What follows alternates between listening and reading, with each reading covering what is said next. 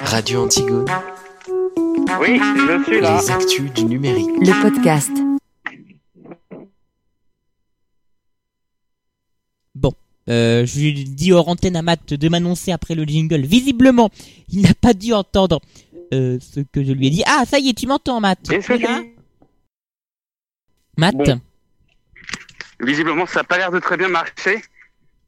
Ah bah si, ça Ah marche. bon Ça y est, là, là on Pardon, t'entend. était- Donc les actus du numérique, euh, je voulais vous parler euh, rapidement de Google Chrome et euh, des extensions et les utilisateurs d'extensions qui seraient mis en danger par un espionnage massif. Les chercheurs de la société Awak Security ont expliqué à l'agence Reuters avoir mis en évidence un logiciel d'espionnage qui a pris pour cible le navigateur Google Chrome.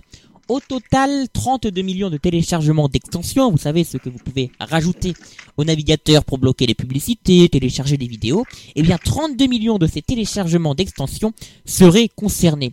Alors ça c'est un problème récurrent hein, dans l'industrie euh, de la sécurité informatique. Comment sécuriser au maximum les navigateurs alors qu'ils sont utilisés pour tout un tas de services euh, sensibles. Là on a les boîtes mail, paiements, banques, liens internes des entreprises.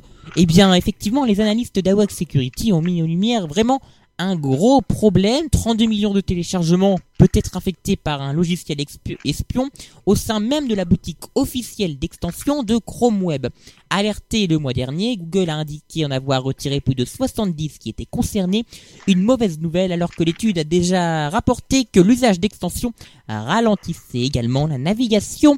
Je cite, quand nous avons alerté d'extension de, été alerté d'extension de notre web store violant notre politique, nous avons pris des mesures et utilisé cet incident comme matériel de formation pour améliorer nos analyses automatisées et manuelles, a souligné Scott Wester, le porte-parole de l'entreprise Google. Voilà Matt, et puis je termine euh, rapidement euh, pour continuer avec euh, le navigateur. euh, pour vous, en vous parlant de VPN, et oui, vous pourrez bientôt utiliser un VPN signé Mozilla. Oui, oui, oui. Euh, le Mozilla VPN, voilà, tout simplement euh, nommé, euh, sort bientôt dans sa phase euh, bêta avec un nom plus simple à identifier et un abonnement quand même. Il ne sera pas gratuit comme celui d'Opera.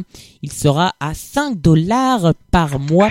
Je vous en reparlerai à sa sortie. Je vous rappelle qu'un VPN, ça vous permet en quelque sorte de vous cacher, hein, de changer d'adresse IP, euh, de naviguer comme si vous étiez aux États-Unis, en Suisse, euh, et donc avoir accès à des contenus dont vous n'avez pas forcément accès, notamment sur euh, les services euh, de streaming. Voilà Matt.